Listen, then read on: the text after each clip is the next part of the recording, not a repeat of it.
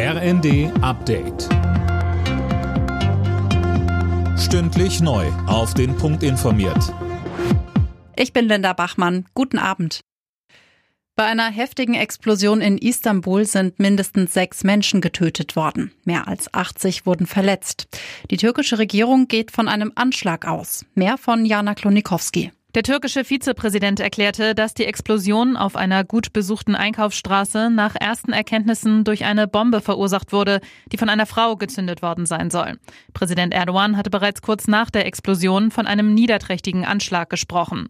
Das Auswärtige Amt forderte Deutsche in Istanbul dazu auf, das Gebiet um die Einkaufsstraße zu meiden und möglichst nicht rauszugehen. Außenministerin Baerbock sprach bei Twitter allen Betroffenen ihr Mitgefühl aus. Bundeskanzler Scholz hat Vietnam aufgefordert, sich klarer gegen den russischen Angriffskrieg in der Ukraine zu positionieren. Das hat das Land bislang vermieden. Weiteres Thema in einem Gespräch zwischen Scholz und dem vietnamesischen Ministerpräsidenten Chin war eine engere wirtschaftliche Zusammenarbeit beider Länder. Auch im Bundestag ist heute am Volkstrauertag der Opfer von Krieg und Gewalt gedacht worden. Dieses Jahr war auch der Krieg in der Ukraine großes Thema.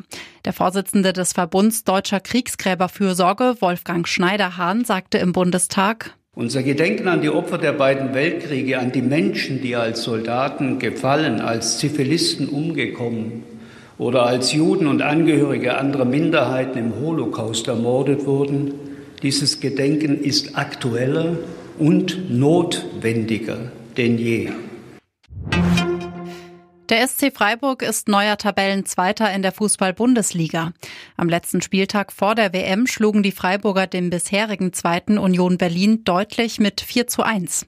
Zuvor trennten sich Mainz und Frankfurt 1 zu 1. Alle Nachrichten auf rnd.de